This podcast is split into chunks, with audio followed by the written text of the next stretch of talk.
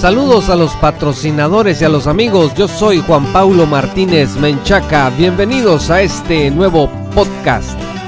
Un día como hoy, 18 de enero, pero de 1888, el príncipe de los predicadores, Charles Spurgeon, fue censurado oficialmente por la Unión Bautista a la que pertenecía. Yo sé que hay varias personas en la iglesia que conocen de Charles Spurgeon, pero no sabían que había sido censurado por su propia organización.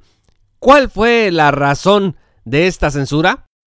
Bueno, se dijo que él había estado acusando a la Unión Bautista de abandonar el Evangelio, pero sin mostrar pruebas de ello. También se anotó que Spurgeon estaba queriendo imponer su calvinismo, abriendo viejas heridas con las controversias con los arminianos. Además, se llegó a decir que todo su escándalo se debía a su mal estado de salud. Pero, ¿cuál es la realidad, amigos? Charles Spurgeon se dio cuenta de que la Unión Bautista a la que pertenecía estaba pues a la deriva, presa del liberalismo teológico y varios ministros estaban abandonando el Evangelio. Era como ir cuesta abajo cayendo rápidamente de una montaña. Si alguna vez has caminado por un terreno montañoso y te has resbalado, sabes lo terrible que se siente de pronto no poder agarrarte. Pues algo así estaba ocurriendo para Charles Spurgeon en la Unión Bautista. A esta controversia entre Spurgeon y la Unión Bautista se le llamó la controversia de la degradación. Pero, ¿qué quería decir Spurgeon con eso de que estaba degradándose el Evangelio? Bueno, seis áreas estaban generando conflictos graves con la fe. Escuchen bien. En primer lugar, se estaba negando la inspiración verbal de la Escritura. En segundo lugar, se estaba negando el castigo eterno y se estaba afirmando el universalismo. En tercer lugar, se estaba negando la Trinidad. En cuarto lugar, se estaba negando la divinidad de Cristo y se estaba negando el pecado original, estos movimientos asociados con los socinianos. En quinto lugar, se estaba negando la veracidad del relato de la creación en la Biblia y se estaba aceptando en su lugar al evolucionismo. Y en sexto lugar se estaba aceptando la malsana alta crítica entre los eruditos bíblicos y académicos, especialmente en torno al Antiguo Testamento. Pero amigos, a ver, un momento. La controversia de la degradación tuvo lugar entre 1887 y 1892. Han pasado alrededor de 131 años. ¿No es acaso el día de hoy todo esto aún un problema para la iglesia protestante en general? Miren, en aquellos años la Unión Bautista estaba muy emocionada con la llamada nueva teología, Originalmente la Unión Bautista era la reunión de iglesias calvinistas particulares. Sin embargo, pues no tenían declaración de fe. Lo único que exigían era que los miembros confesaran que el único bautismo válido era por inmersión. Y se acabó. Spurgeon les dijo que debían adoptar el modelo doctrinal que sostenía la Alianza Evangélica, que era otra organización de su tiempo. Pero la Unión Bautista rechazó a Spurgeon porque se suponía que eso atentaba contra su tradición de no tener credos. ¿Se acuerdan este dicho de no a los credos solo la Biblia? Pero por otro lado, la Unión Bautista no protestó contra publicaciones heréticas como las de Samuel Cox, que rechazaba el castigo de tormento eterno en el infierno y advocaba por el universalismo. Pero aquí hay un dato interesante de la controversia de la degradación.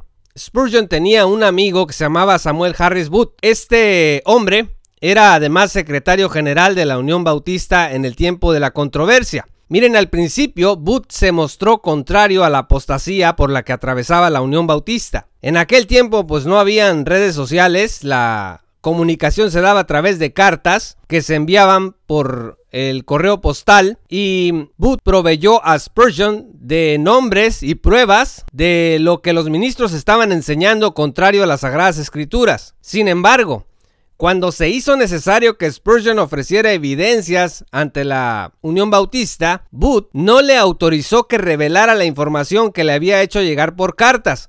E incluso cuando la Unión Bautista interrogó a Booth acerca de si sí o no Spurgeon le había comunicado acerca de cargos contra otros ministros por herejía o apostasía, Booth negó que hubiese habido alguna correspondencia similar. ¿Tú te imaginas, amigo, cómo hubiera pasado a la historia Samuel Harris Booth si se hubiera sostenido como Daniel, como lo hizo Martín Lutero ante Roma, si se hubiera sostenido como lo han hecho muchos hombres y mujeres de Dios ante la presión cultural, inclusive ante la presión eclesiástica? Sin embargo, pues este dato lo coloca como un hombre vacilante y bueno, pidámosle a Dios nunca ser un Samuel Harris Wood, que buscamos de algún modo que la sana doctrina sea enseñada y a la hora de que se nos pide razón de nuestra fe, simplemente nos hagamos para atrás por temor a lo que los hombres puedan hacernos o a lo que los hombres puedan pensar de nosotros. Ahora, Spurgeon explicó durante la controversia de la degradación varias cosas.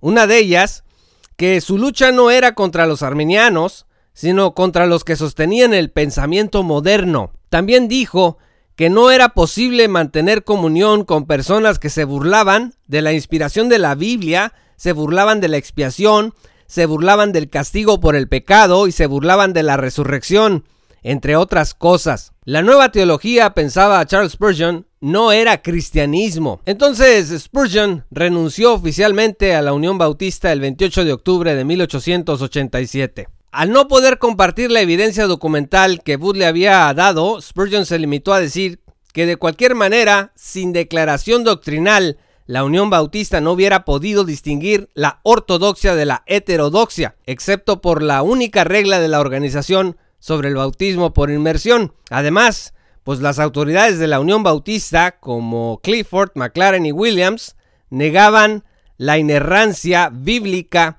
y no estaban de acuerdo con Charles Spurgeon. Como reconoce Dennis M. Swanson en su excelente artículo The Downgrade Controversy and Evangelical Boundaries, Some Lessons from Spurgeon Battle for Evangelical Orthodoxy. Spurgeon fue el primer evangélico con influencia internacional en declarar la guerra al modernismo. Así que amigos, si pueden tenerlo, pues hay que agarrar un cuadro de Charles Spurgeon y colgarlo pues en la habitación donde lo podamos ver. Al final, Charles Spurgeon se unió a la Unión Fraternal, que era una organización que enseñaba el Evangelio bíblico, y redactó una declaración de fe. En esta declaración de fe sostuvo las verdades a las cuales no prestaba atención la Unión Bautista, como la inspiración verbal de las Escrituras, el sacrificio sustitutorio y propiciatorio de Cristo, la imputación de la justicia de Cristo, la santidad de la nueva vida y el castigo eterno en el infierno, entre otras cosas. Entonces amigos, hay que celebrar vidas y testimonios como este de Charles Spurgeon, de haberse parado delante de la organización a la que pertenecía y haber dado la batalla por la verdad de una manera cordial, pero no por ello menos valiente, de haber soportado, por otro lado, pues traiciones de hombres como Booth, de haber tenido que guardar silencio, de haber tenido la evidencia de lo que él estaba diciendo y por un asunto de honorabilidad, porque era correspondencia privada la de Booth y la de él, cuando no le dieron permiso de publicarlo, no lo publicó. El día de hoy, pues con las redes sociales, cuando tú publicas algo, pues no le tienes que pedir permiso a nadie, porque lo que subes a la red, pues prácticamente es público,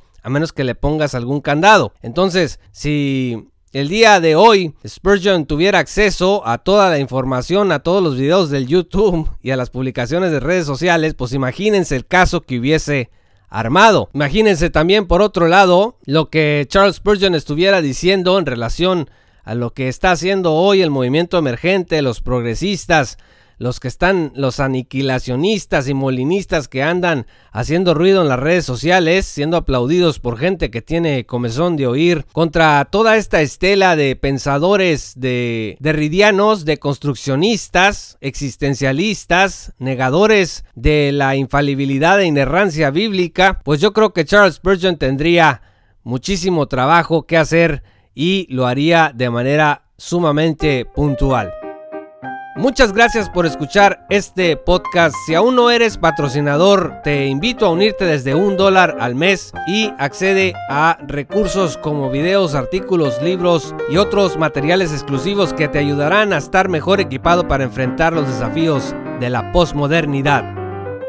También te quiero invitar a que visites nuestro nuevo sitio web www.jpaulomartinez.com Ahí encontrarás una serie de artículos, de videos, todo lo que nosotros producimos. Si tú eres patrocinador, seguramente ya tienes en tu correo electrónico la contraseña que debes ingresar para aquellas publicaciones que sean especiales para patrocinadores. Así que no dejes de visitar nuestro sitio web. Únete como patrocinador. También existe la posibilidad de que des ahí mismo en esa página www.jpaulomartinez.com puedas dar un patrocinio de una sola vez por una cantidad voluntaria, la que tú elijas. Ahí están los enlaces en la cejilla. Conviértete en patrocinador. Saludos de nuevo a los patrocinadores. Yo soy Juan Paulo Martínez Menchaca y que no te den atole con el dedo.